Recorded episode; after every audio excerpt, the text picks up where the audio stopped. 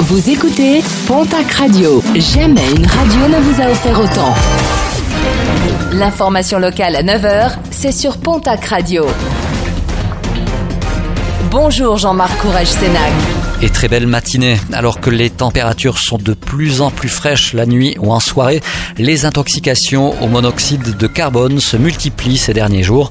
Dernier cas en date à Montauban où sept personnes intoxiquées ont dû être hospitalisées. Il est recommandé de bien faire vérifier par un professionnel vos appareils de chauffage, qu'ils soient principaux ou d'appoint.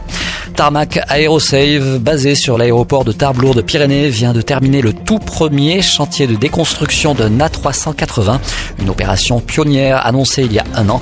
Plus de 90% de la masse de l'avion a pu être traitée.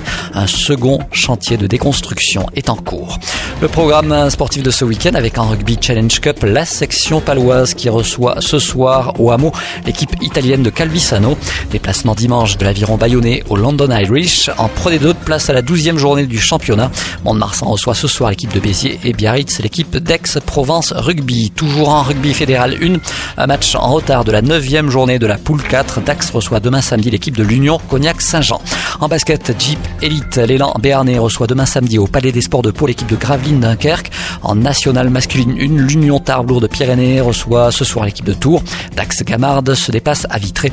En Ligue féminine, le TGB reçoit Bourges demain samedi au Palais des Sports du Quai à Tarbes.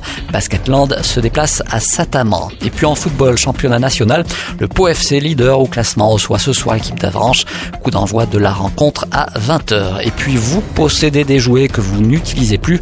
Pourquoi ne pas les donner? C'est ce que propose l'opération Laisse parler ton cœur qui s'installe jusqu'à dimanche dans le département des Landes. Ceux qui le souhaitent pourront se rendre dans un des nombreux points de collecte, donner tout type de jouets, que ce soit des jeux électroniques de société, des puzzles ou encore des poupées. Tout est collecté, nettoyé, réparé et recyclé dans le but de rendre heureux des enfants vivant dans des situations très précaires. Rendez-vous sur le site laisseparlertoncoeur.org pour plus d'infos sur les lieux de collecte.